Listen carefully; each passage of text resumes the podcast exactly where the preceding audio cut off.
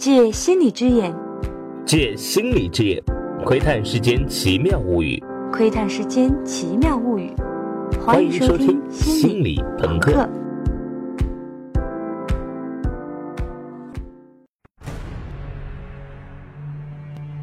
解题的第一步是要弄懂真正的问题是什么，要敢于挑战惯性思维，哪怕你是唯一提出异议的人。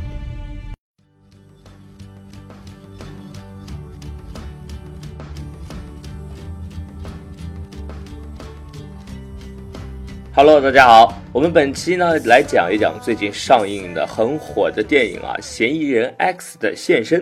先说明一点，这期节目没有《嫌疑人 X》这部电影的关键剧透，只提了一小句，应该不算剧透。不论看没看过电影啊，都请放心听。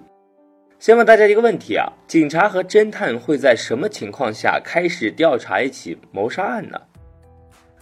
只有两个情况：一，确定有人死了；二，高度怀疑有人死了。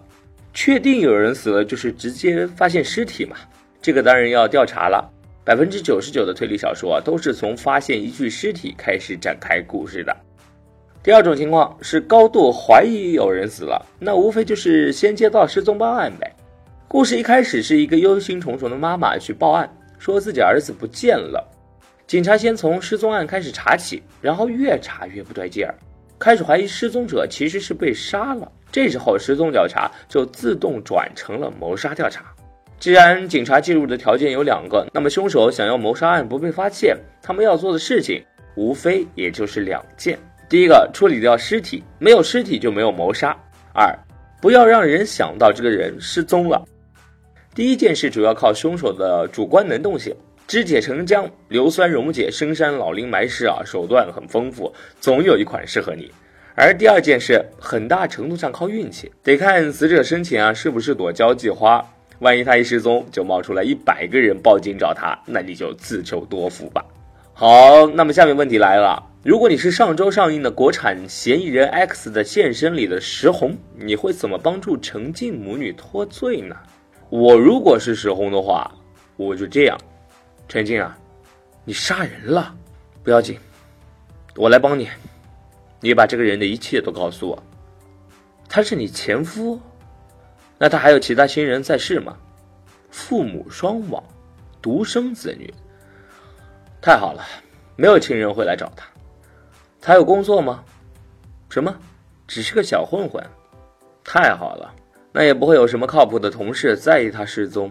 哦，他好赌，这回是来要钱的。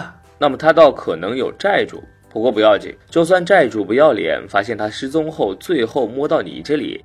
你要么就给钱把人打发走，要么大大方方报警。警察绝对不会往杀人这边想，反而会同情你们母女。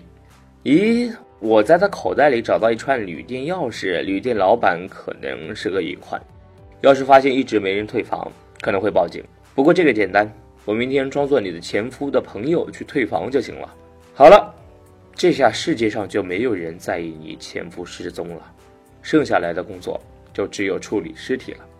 这点你也放心，等会儿我会把尸体肢解，然后扔到江里。我学遍数理化，走遍天下都不怕。凭我的知识做出来的城市包裹，质量无懈可击，保准你前夫一块一块的沉到江底，五年内都不会再浮出来。这下这桩谋杀案就从地球上抹去了。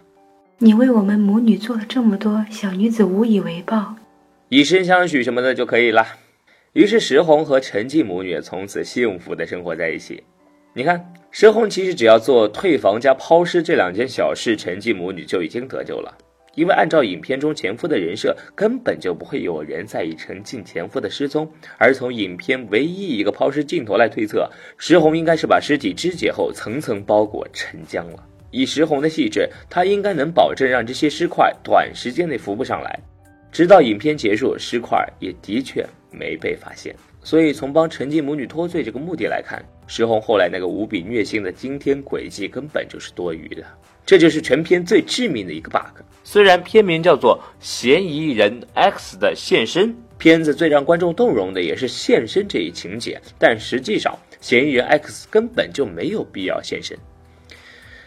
这不是苏有朋的错，并没有人在意前夫失踪这个 bug。其实，在东野圭吾的原著里就存在，并且更加扎眼。因为原著里甚至借调查案件的警员之口，特意强调过前夫没有亲人。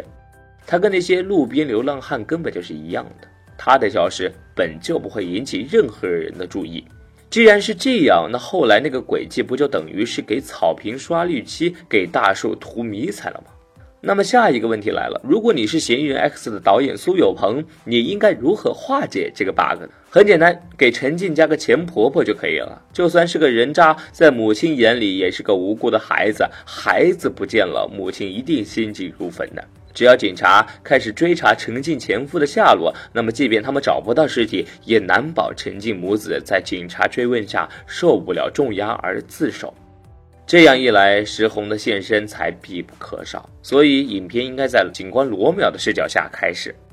一个忧心忡忡的大妈来报案：“民警同志，我的儿子失踪好几天了，你们帮我找找呗。”罗淼拍着胸脯答道：“为百姓排忧解难是我们人民警察的天职。大娘，你放心啊，我这就帮你找儿子。”只见罗淼寄出一个巧巧精致的汽车遥控器，滴滴一声，一辆会自动泊车的比亚迪轿车就甩出一道完美的弧线，分毫不差的滑落到罗淼脚边。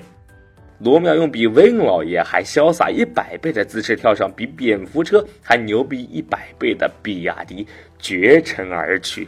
这期节目，比亚迪应该给我广告费的，然后并没有。记得关注我们的公众号“心理朋克”啊，大家可以在里面的节目图文里留言，跟我们继续讨论《嫌疑人 X》这部电影。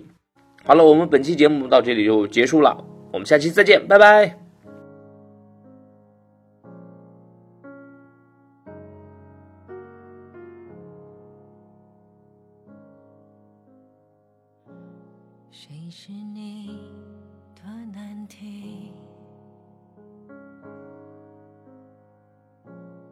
解得开，想不开，预知的人啊，穷一生痛。